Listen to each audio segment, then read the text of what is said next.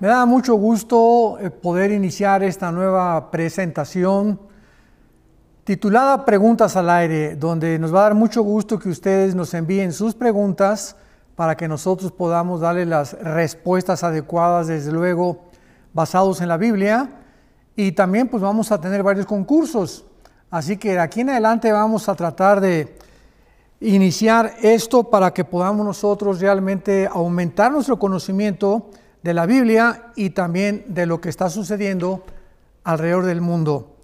La primera pregunta que tenemos en esta mañana es, ¿qué dice la Biblia acerca de los famosos platillos voladores o del fenómeno ovni, que significa objetos voladores no identificados?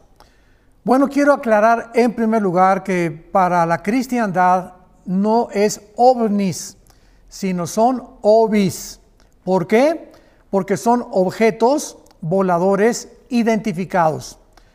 ¿Qué quiero decir con esto? Que desde 1946 aproximadamente, este fenómeno ovni comenzó a suceder y es interesante que dos años después vino la restauración nacional del Estado libre y soberano de Israel, donde sabiendo el enemigo de nuestra alma, Satanás, que el tiempo ya se aproximaba porque es la señal más grande del siglo XX, donde comenzó la cuenta regresiva de Dios, ya que Dios se volvía otra vez a Israel, lanzándonos un mensaje a los cristianos de que Dios no se ha olvidado de Israel, para que nosotros pudiéramos entender que tenía que comenzar a ver maravillas, prodigios, fenómenos cósmicos, como dicen los evangelios, en el aire, y que iban a confundir a muchísimas personas.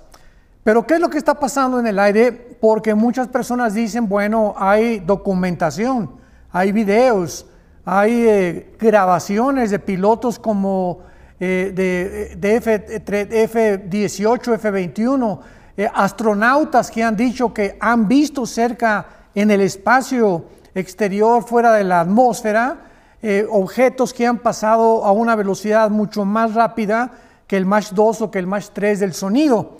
Así que hay algo que es una realidad. Y nosotros no estamos diciendo que estos ovnis no existen, sino que estamos diciendo quién está detrás del fenómeno ovni. Porque, repito, no se puede negar la realidad de que algo está pasando en el espacio.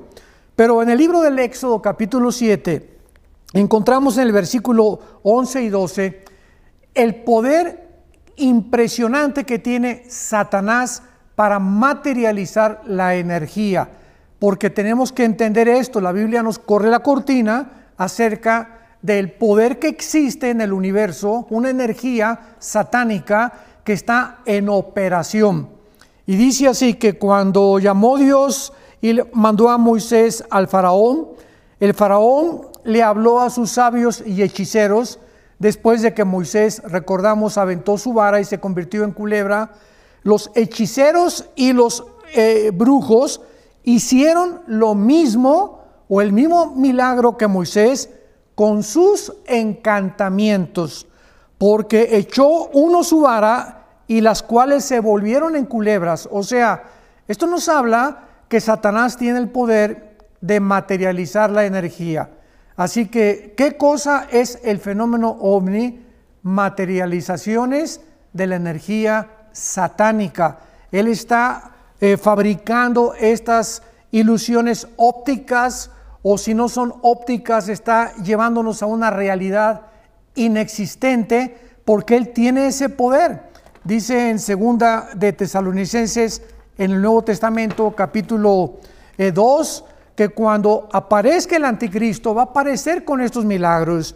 Dice el versículo 9, inicuo cuyo advenimiento es por obra de Satanás. Y otra vez, con gran poder y señales y prodigios mentirosos. Esto se está llevando a cabo en el espacio. Podemos preguntarnos para terminar, ¿cuál es el objeto satánico ahorita? De estar reproduciendo estos fenómenos en el espacio y estar materializando la energía, haciéndonos creer a los seres humanos que los extraterrestres algún día vendrán al planeta Tierra. Bueno, la Biblia dice en primera de Tesalonicenses capítulo 4, 16 y 17, 1 Corintios 15, 51 al 53, Juan capítulo 14 del 1 al 3, que vendrá el tiempo cuando millones de personas vamos a desaparecer del mundo y el mundo científico, entre comillas científico, va a tener que dar una respuesta, pues van a tener que decir, se los llevaron los extraterrestres. Así que gracias a Dios que podemos tener un poco más de visión y seguridad en las profecías bíblicas para darnos cuenta que estamos envueltos en un universo donde el engaño está cada día aumentando y los habitantes de este planeta continuarán siendo engañados una vez más. Los esperamos para la próxima edición de Preguntas al Aire.